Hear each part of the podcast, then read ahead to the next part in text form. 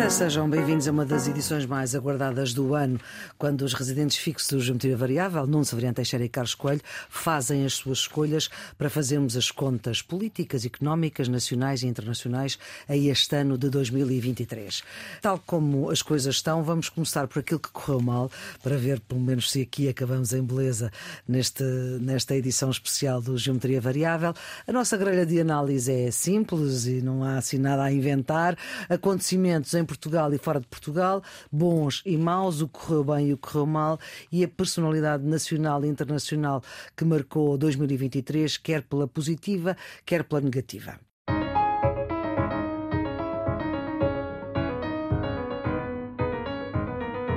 Vamos então a isto, nesta emissão especial do Geometria, e vamos começar, como eu dizia há pouco, pelas coisas que correram mal, e começamos já no, no Severiano Teixeira, pela personalidade nacional negativa. Qual é que escolhe e porquê? Oh, Maria Flor, eu olhando para o panorama nacional, não me pareceu que houvesse personalidades que se destacassem fortemente pela negativa ou pela positiva, não é? É tudo assim, assim. Uh, sim, eu diria assim, não é o mau e o muito bom, estamos entre o medíocre e o bom, vamos dizer assim. Isto é mesmo de professor. É de professor. É de professor. Eu talvez se tiver, tive dificuldade, devo dizer, mas se Sim. tivesse que escolher, eu talvez escolhesse a senhora Procuradora-Geral da República como uma personalidade que marcou pela negativa. E digo Lucília Gago. Eu não me sinto responsável por coisa nenhuma. Talvez pela sua incapacidade de equilibrar entre a autonomia do Ministério Público e a responsabilidade institucional do próprio Ministério Público, como aliás outros antecessores Estou-me a lembrar, por exemplo, do Dr. Cunha Rodrigues, fez isso com muita, com muita sabedoria. Eh, como disse, a Procuradoria-Geral da República, o Ministério Público, no concreto, investiga perante a notícia da prática de factos aquilo que deve investigar. Aquilo que resulta da lei é que deve investigar. Não sabemos se, se, é assim e se estamos a ser injustos ou não, mas visto de fora, de quem não é especialista, de quem não, não tem a visão de dentro, a impressão que tenho é que a ser Procuradora-Geral da República não teve um papel uh, atuante, quer dizer, não vou dizer que é inexistente, mas como ela própria disse, não tem responsabilidade em nada. E nesse não sentido. Se sente responsável por nada. Não se sente responsável por nada. E nesse sentido acho que essa ausência eh, não é positiva. E, portanto, é só isso. Porquê que foi, Procuradora, como é que... parágrafo eh, no comunicado naquele dia da operação? Esse parágrafo é, é um parágrafo que é, diz com transparência aquilo que estava em causa no contexto da investigação que está em curso. Carlos, qual é que é a sua personalidade nacional negativa? É a mesma? Não, não, seguramente não. Vou, vou, vou, vou, pegar, no entanto, num adjetivo do nono, que é a palavra injusto. Se calhar posso ser injusto, é mas eu acho que a personalidade nacional negativa é mesmo António Costa. Há uma coisa que é certa: não tenho nem idade para meter os papéis para a reforma, nem vontade de meter os papéis para a reforma, e, portanto, eh, vou trabalhar e vou, falo aí com gosto. Uh, quer queiramos, quer não fica associada à queda de um governo em virtude de uma investigação judicial sobre si próprio, sobre membros do seu governo, sobre pessoas que lhe são próximas. Mais do que me magoar pela confiança traída, envergonha-me perante os portugueses e aos portugueses tenho o dever de pedir desculpa. António Costa tinha todas as condições para liderar um governo reformista para Portugal. Tinha tempo, tinha quatro anos à sua frente, tinha uh, apoio, tinha uma maioria absoluta, uhum. tinha dinheiro, tinha o PRR, uh, eh, podia mudar o país e viu-se mergulhado, ele e o seu governo, em casos e casinhos que mancharam o seu mandato e condenaram-no a uma saída que não faz jus à sua capacidade política. António Costa e a sua demissão, na minha opinião, marcam negativamente o ano político de 2023. Ser eh, cidadão político não significa exercer cargos políticos. Vamos então agora para o acontecimento nacional que correu mal em 2023. Eh, Nuno? Um pouco na sequência do que o Carlos diz, embora noutro sentido. o acontecimento negativo é a queda do governo. Perante um comunicado onde uma pessoa que não é uma pessoa qualquer, é a Procuradora-Geral da República, entende comunicar oficialmente ao país e ao mundo que, além de tudo mais, foi aberto um, um processo contra o Primeiro-Ministro, eu tenho um dever que transcende a minha digamos, a minha dimensão pessoal. Uh, 2023 tinha tudo para correr bem, quer dizer, havia estabilidade política, havia uma maioria absoluta para governar, havia fundos do PRR para dinamizar a economia e afinal nada disto, nada disto aconteceu. O Primeiro-Ministro acabou por se demitir, o governo de maioria absoluta caiu, o Presidente dissolveu a Assembleia, o próprio Presidente também não sai reforçado antes pelo contrário daquele episódio das gêmeas e, portanto... Eu esclareci tudo aquilo que havia para esclarecer da parte da Presidência da República, entreguei à Procuradoria-Geral da República, está esclarecido, está esclarecido que não houve nada que não fosse o respeito à lei, não houve nada que não fosse o tratamento igual àquele que foi seguido relativamente a qualquer cidadão, não houve nada que não fosse um procedimento transparente em termos administrativos. Acho que eh, o, acontecimento, o acontecimento mais negativo é justamente o facto de depois a agenda populista, justicialista tomar conta da agenda política e a imagem das instituições democráticas não sair, não sair reforçada. E, portanto, eh, aguardemos simplesmente que a Justiça cumpra a sua missão. Quando a cumprir, logo veremos. Isso é passado e presente. Se ainda há tempo, se ainda há tempo para a política. Logo veremos nessa altura se ainda há tempo a aplicar. Eh, vamos ver o que é que nos espera o ano 2024. Isso vai ser no outro programa daqui a uma semana? Exatamente. Eh, o que é que nos espera em termos Mas, de. Mas, portanto, o seu acontecimento nacional negativo é a queda do governo. É.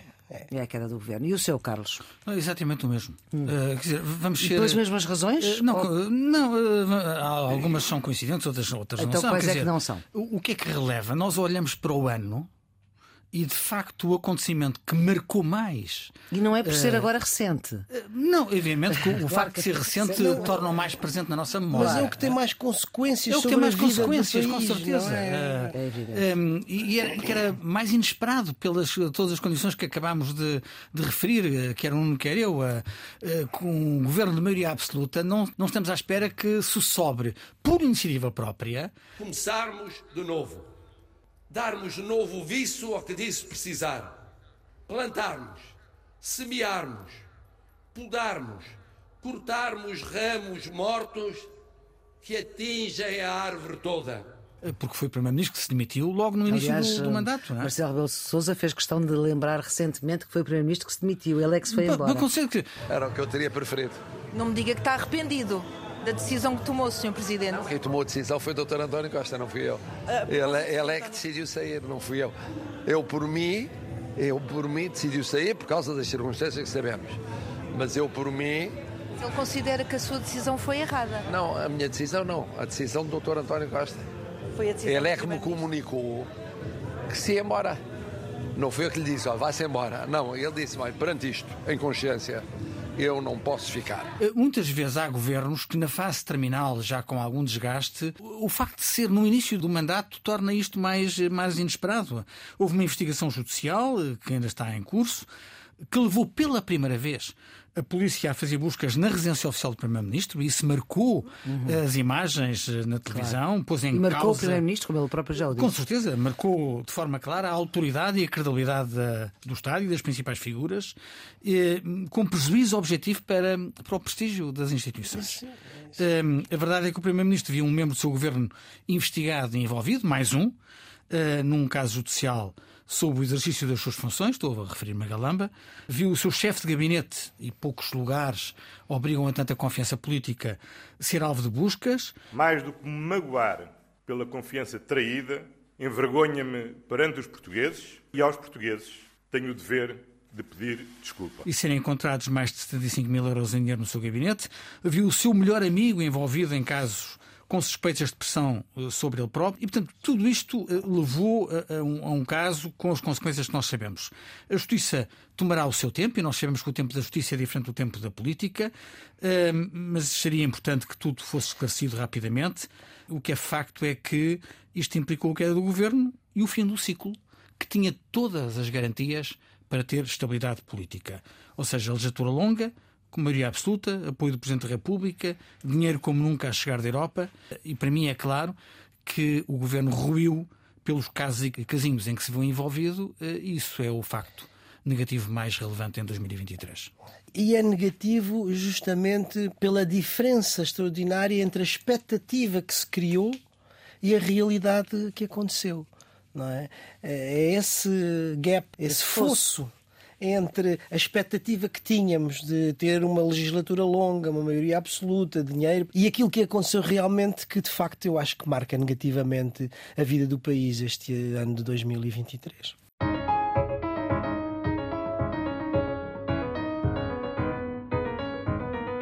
Vamos para o mundo, ainda estamos na fossa, digamos assim, porque ainda vamos para a personalidade negativa do mundo.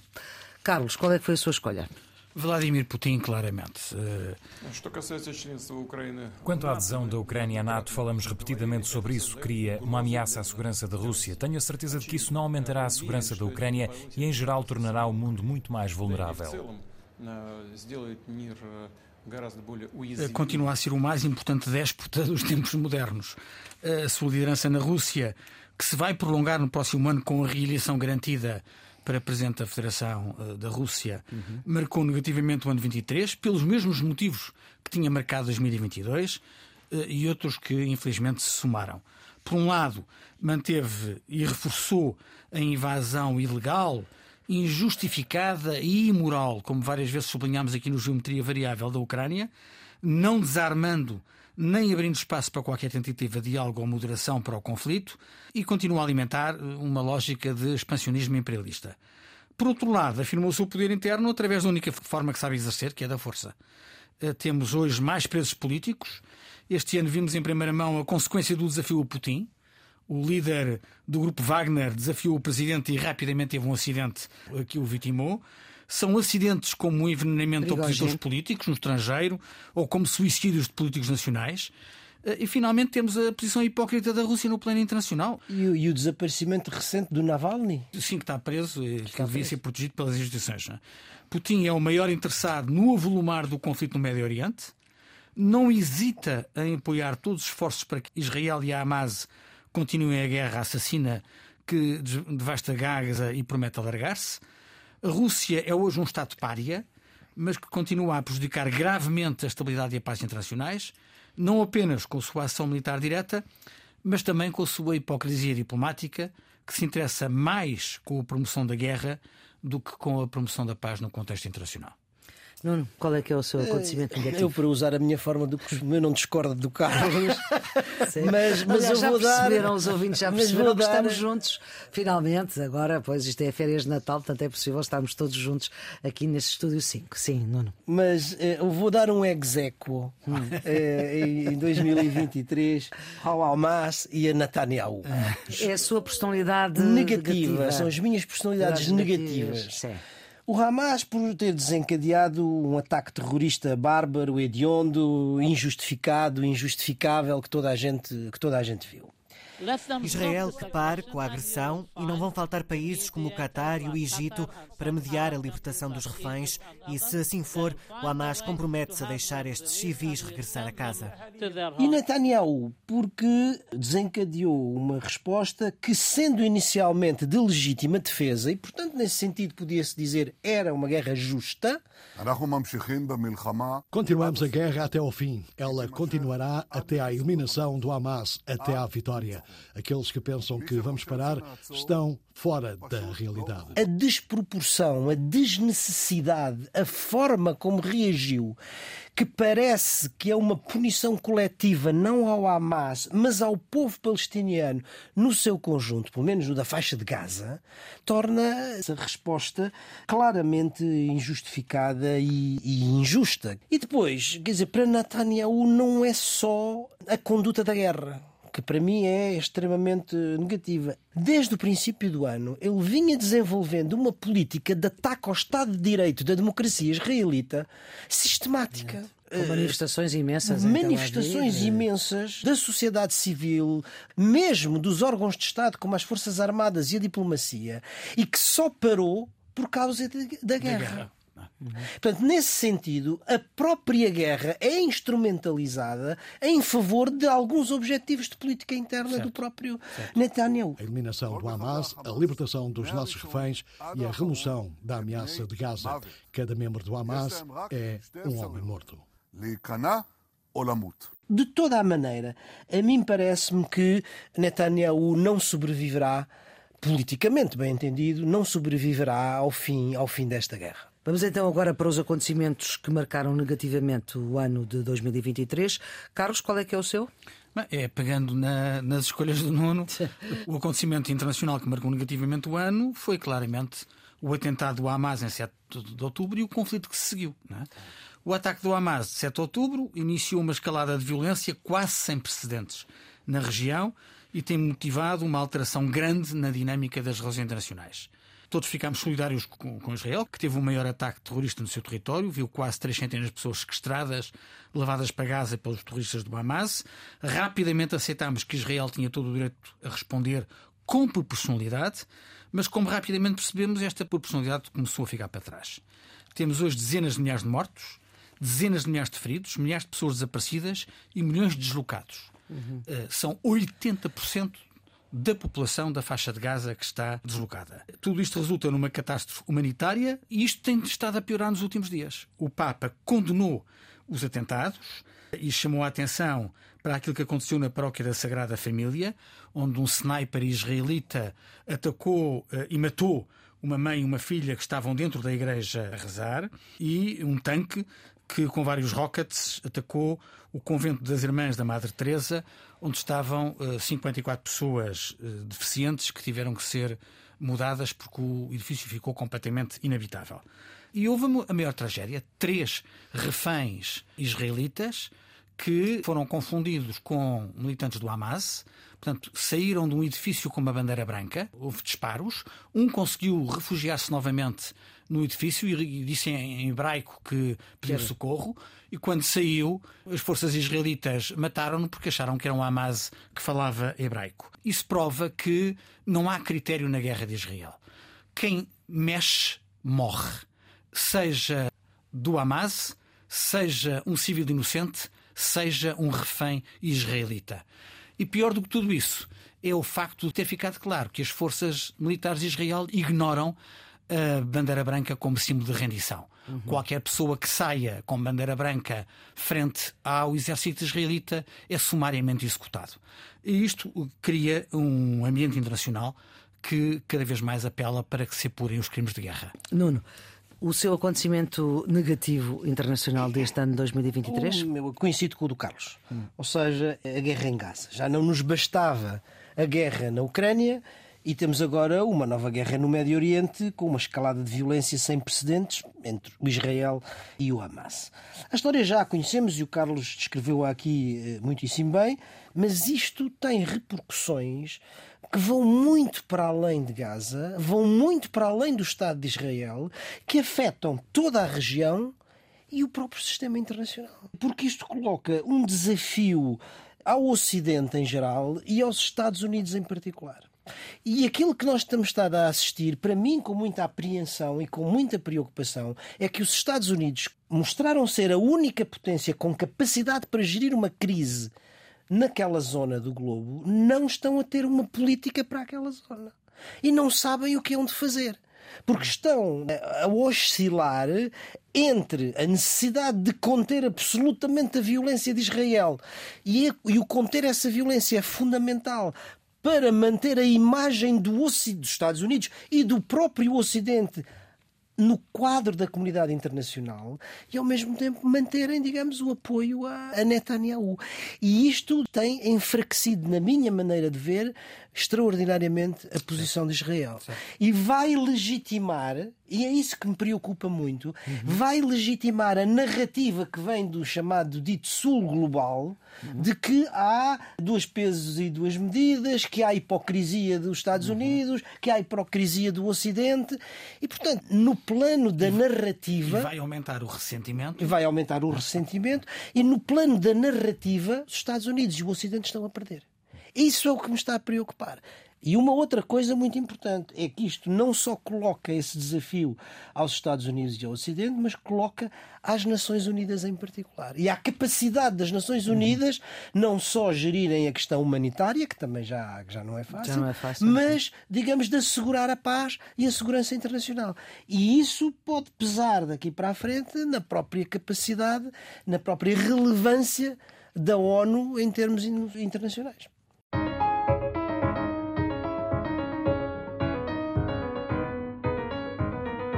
Emissão 154 do Geometria Variável, emissão especial de balanço do ano de 2023, com o Nuno Severiano Teixeira, antigo Ministro da Defesa e da Administração Interna de Governos do Partido Socialista, professor catedrático e presidente do IPRI, do Instituto Português de Relações Internacionais da Universidade Nova de Lisboa, e Carlos Coelho, antigo secretário de Estado da Educação, eurodeputado do PSD e presidente da plataforma multipartidária Nossa Europa. Depois daquilo que correu mal em 2023 e daquele dos protagonistas que marcaram 2023 pela negativa, a ideia é tentar acabar em beleza, neste programa antes do Natal. Nuno, ia para a personalidade positiva nacional que escolheu e porquê? É como digo, eh, tal como não encontrei uma muito, muito negativa, negativa, também, não, não é... vejo nenhuma muito positiva. Mas se tiver mesmo que, que escolher uma, eh, eu diria que. Eh, enfim, talvez o Pedro Nuno Santos, quer dizer, porque. que falta de, falta de convicção. Não, não é falta de convicção, Sim. eu vou explicar porquê. Certo. Por uma razão simples, é porque um ministro. Não, não há nenhuma decisão unilateral. Nós já andamos há anos demais a, a, a decidir e já chega. Se o país está sistematicamente a discutir localizações de aeroporto, já chega. Que eh, desautoriza o Primeiro-Ministro. Não, não havia nenhuma, nenhuma decisão, nenhuma escolha, nenhuma solução que não fosse ser alvo de críticas. O que é preciso é um governo decidir. Muito o bem. governo decidiu. Que eh, eh, vem pedir desculpa. Foi feito um despacho, um despacho que foi revogado, que já não existe. A situação está reposta ninguém, uh, o Estado português não foi lesado. Que depois, no caso da questão da TAP, se demite e em menos de um ano se torna líder do partido. Uh, Onde acontece isto tudo? É um caso extraordinário. É... O Carlos sorri. o Carlos está. Nunca pensaria num, num, num, raciocínio tão elaborado para encontrar a personalidade nacional positiva. Não, não, eu não, não estou a defender a personalidade. Estou a dizer certo. que é um caso extraordinário, digamos, de, de, que em menos de um ano se passa de uma situação, digamos, de derrota política para a liderança de um partido e ser candidato a Primeiro-Ministro. É extraordinário, desse ponto de vista. E a sua personalidade positiva? Eu, por acaso, não tive o problema do, do Nuno. Tem mesmo. Ocorreram-me várias, mas, mas decidi escolher eh, Tolentino Mendonça. O cardeal José Tolentino Mendonça venceu o Prémio Pessoa 2023. Padre, poeta, escritor, cronista de 58 anos, professor e prefeito do Dicastério para a Cultura e para a Educação. Entramos num tempo novo e que pede de nós uma nova medida, uma nova compreensão do que é o sentido da vida confirmou, entretanto, que o prémio a que tem direito reverterá na íntegra a favor de uma instituição de solidariedade social portuguesa. Uhum. O Prémio Pessoa é uma iniciativa que visa reconhecer a atividade de pessoas portuguesas com papel significativo na vida cultural e científica do país. Os membros do júri consideraram que Tolentino de Mendonça é, e passa a citar, uma das vozes fundamentais da poesia contemporânea portuguesa e europeia. Fim de citação. Uhum que, além das suas funções eclesiásticas, se tem destacado no ensino universitário, no ensaio, na reflexão teológica e filosófica e na poesia. José de Tolentino Mendonça projeta uma visão do mundo norteada por uma espiritualidade que pretende acolher, compreender e transcender as dilacerações, conflitos e sofrimentos da humanidade, e cito a razão da atribuição do, do Prémio Pessoa. O Natal não pode ser, por isso, a perpetuação do velho mundo e das suas lógicas. O Natal implica, sim, a emergência do novo. Pede-nos uma renovada audácia, ousadia de ser. Esta novidade que Jesus representa traduz-se em percursos de esperança, em vez do desalento. E um comentário final também do júri que José Tolentino Mendonça tem sido um humilde e generoso peregrino da esperança.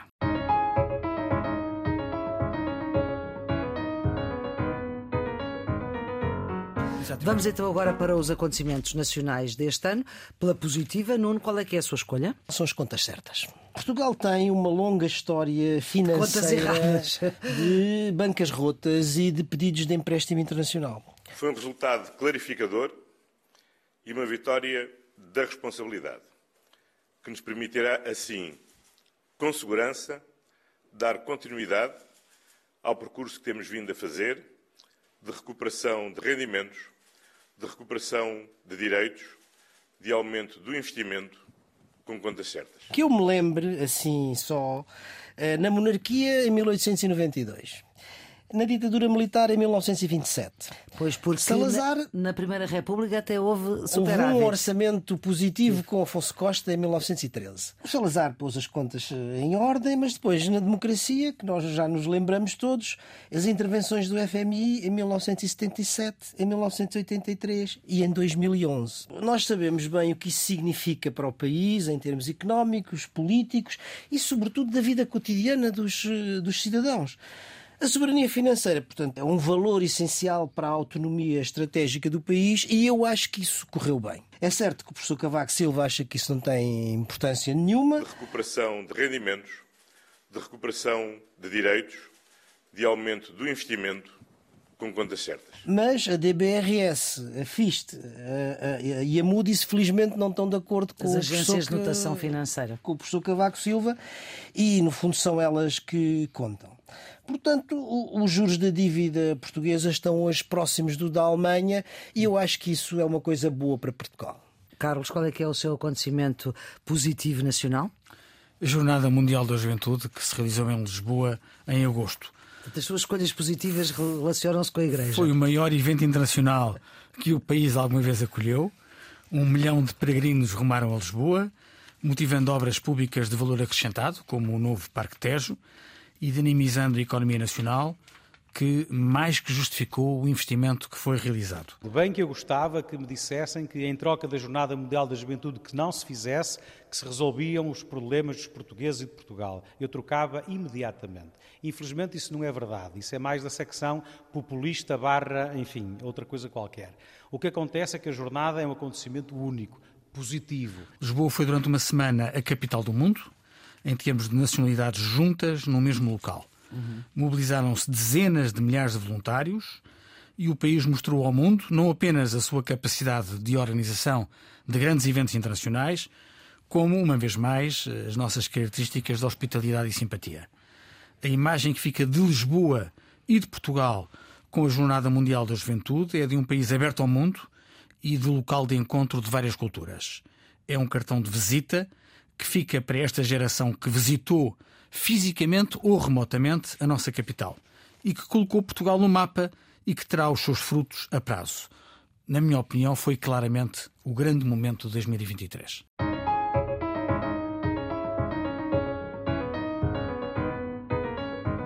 Agora vamos para o internacional e vamos para a figura do ano internacional que marca pela positiva. Comece pelo Carlos. Foi o Papa Francisco. O Papa Francisco tem marcado a última década com, intervenções, com intervenções, viagens e gestos que têm marcado a agenda internacional. Queridos jovens, quisiera mirar os olhos de cada um de vocês. Queridos jovens, gostava de olhar nos olhos de cada um e dizer-vos: não tenham medo, não tenham medo. E digo-vos ainda algo muito bonito. Já não sou eu, é Jesus que está a olhar para cada um neste momento. Não tenham medo. Todos nos recordamos da viagem a Lampedusa, eh, ou do que disse sobre a crise migratória. Este ano em que vemos que a saúde do Sumo Pontífice está a deteriorar-se naturalmente, com pessoa de maior idade, o Papa ainda assim mostrou uma força interior uhum. que se manifesta na sua resiliência física. O ano começou com as cerimónias fúnebres de Bento XVI e com a nostalgia deste grande Papa, utilizada indevidamente por setores conservadores da Igreja, que Francisco enfrenta com coragem e com determinação. Ao longo do ano tivemos o sínodo que tem aberto cada vez mais a Igreja à realidade do século XXI. Ainda agora recentemente. E, ainda agora recentemente. E vemos um mundo interessado, como poucas vezes, na história daquilo que são as posições da Igreja Católica sobre as mais variadas realidades. E tivemos a Jornada Mundial de Juventude, que acabei de referir, com o Papa em Lisboa, a mostrar uma energia incrível ao mundo, levando milhões de jovens a reencontrar a Igreja, mas sobretudo um caminho de valores e dedicação ao próximo que deve orgulhar muito um Papa tão próximo das pessoas. Um Papa que não tem hesitado em denunciar as injustiças do mundo, das migrações às guerras, como agora recordei a propósito de Gaza, passando pelas catástrofes humanitárias da fome e das doenças. O Papa Francisco é hoje uma das poucas vozes internacionais que qualquer um de nós para para escutar e apenas isso basta para o considerar a figura internacional do ano 2023. Com todos, todos, todos. Nuno, qual é que é a sua figura do ano? Eu diria Positiva. que a figura internacional do ano é o secretário-geral das Nações Unidas, António Guterres. Primeiro porque eh, assumiu como causa sua a defesa das grandes questões globais e aí ele tem sido o primeiro a defender a mudança climática, as desigualdades sociais, a erradicação da pobreza e nisso ele de facto tem sido líder nessas causas.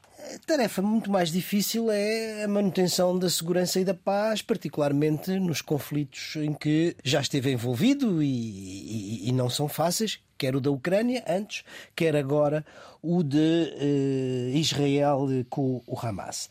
What is clear is that we have had in a few weeks o que é claro é que tivemos milhares de crianças mortas em poucas semanas. Isto é o que importa. Estamos a testemunhar uma matança de civis sem precedentes e sem paralelo com qualquer conflito desde que sou secretário-geral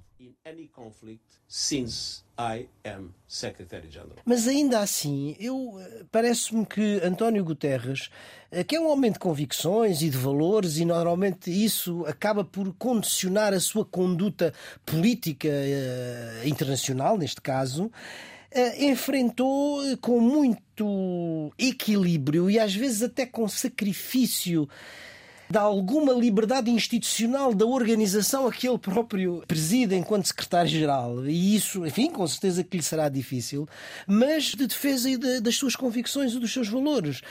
Em que sentido? No sentido em que ele condena veementemente o terrorismo do Hamas.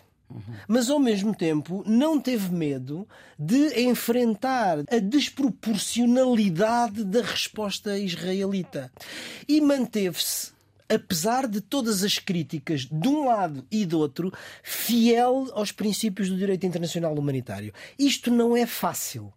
E eu acho que, nesse sentido, o engenheiro António Guterres é a personalidade internacional do ano, na minha maneira de ver. Ora bem, vamos fechar esta nossa revisão do ano 2023 pelos acontecimentos internacionais que marcaram pela positiva o ano.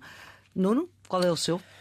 O fim da pandemia de Covid-19 foi o ano em que a Organização Mundial de Saúde comemorou o seu 75º aniversário e nesse momento declarou oficialmente terminada, uh, terminada a Covid-19. Foram três anos muito duros para a humanidade. É? O mundo viveu às avessas com os efeitos na saúde, na economia, na cabeça das pessoas, na cabeça das pessoas, na até na geopolítica. Sim, é? como se viu, como, como se está a ver.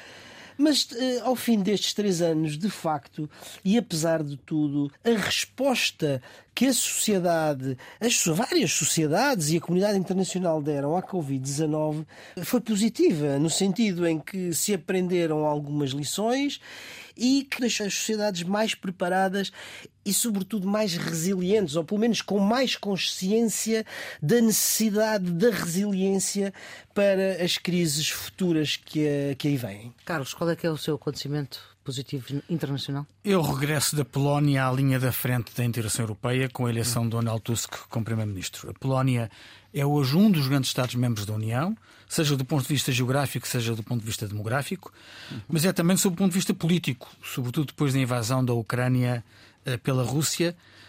Com quem faz fronteira? a Polónia é a fronteira mais exposta. A deriva autoritária dos últimos oito anos do Partido Lei e Justiça colocou em causa alicerces do Estado de Direito, como a independência dos tribunais. O povo polaco saiu à rua e aos milhões, encheu cidades com protestos a favor da integração europeia. Perante centenas de milhares de manifestantes em Varsóvia, sobe ao palco o antigo presidente polaco Lech Walesa. Ao lado, o antigo primeiro-ministro polaco e antigo presidente do Conselho Europeu, Donald Tusk, é ele quem lidera a oposição. Donald Tusk diz que o primeiro passo para a vitória é reconhecer a força da oposição para que a Polónia e a Europa em geral vejam que há polacos prontos para lutar por um país democrático e livre como há 30 ou 40 anos. Quando o Partido da Lei da Justiça uh, assumia cada vez mais um discurso anti-europeu. Se é verdade que o resultado das eleições foi controverso, a verdade é que houve uma maioria do povo polaco que fez uma opção pró-europeia uh, e bem sabiam que as forças da direita democrática, liderada por Tusk, do centro liberal e do centro-esquerda, se poderiam aliar, como se aliaram, para derrubar o governo que estava em funções. Foi isso que aconteceu com a eleição de Donald Tusk como primeiro-ministro, para ele exercer funções para onde já passou, uhum. mas em que os polacos o querem rever para voltar a colocar o país no trilho europeu. Fechamos uh, esta edição especial, número 154 do Geometria Variável, com uma palavra ou uma citação de 23. Nuno, a sua? Eu tenho três palavras. Eu acho que a palavra que marcou, no ponto de vista nacional, a vida cotidiana dos portugueses foi juros. A palavra que marcou a comunidade internacional no ano 2023 foi guerra. E depois há uma terceira que eu acho que atravessa transversalmente tudo e que é o grande desafio com o qual nos vamos confrontar. Inteligência artificial. Uh, juros, guerra, inteligência artificial e as suas? Eu, eu escolhi uma citação. A citação diz: Onde não há responsabilidade na política como na administração, não há autoridade, respeito, confiança, credibilidade. Um governante sabe que, ao aceitar selo, aceita ser responsável por aquilo que faz e não faz, e também por aquilo que fazem ou não fazem aqueles que escolhe e nos quais é suposto mandar. Marcelo Rebelo de Sousa. Marcelo Rebelo de Sousa, em 4 de maio de 2023, no contexto da apresentação do pedido de demissão de João Galamba, que não foi aceito pelo Primeiro-Ministro António Costa. Vínhamos de pouco mais de um ano desse governo, já com várias remodelações, quase alcançavam as duas dezenas de mexidas em cargos no Executivo, entre uhum. ministros e secretários de Estado. Aqui chegados, a demissão de Galamba pelos acontecimentos no seu Ministério e toda a envolvente do caso era mais do que natural, era obrigatória. A recusa dessa demissão pelo Primeiro-Ministro foi uma afronta direta ao Presidente da República, que havia pedido quase publicamente essa demissão.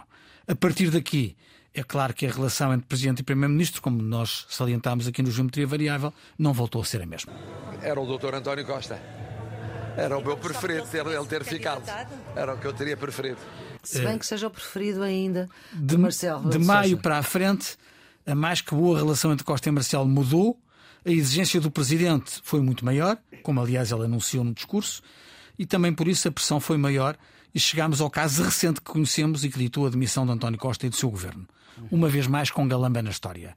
Por todos os motivos que conhecemos, esta frase do presidente Marcelo envelheceu bem. Em seis meses, cada uma destas palavras ganham um novo significado. Meus senhores, muito boas festas para ambos e também para os nossos ouvintes. Entretanto, não nos percam em podcast, não percam a próxima edição também do Geometria Variável, que vai perspectivar o ano 2024. A produção, como sempre, de Ana Fernandes, os cuidados de emissão do João Carrasco, a edição de Maria Flor Pedroso. Até para a semana e festas felizes.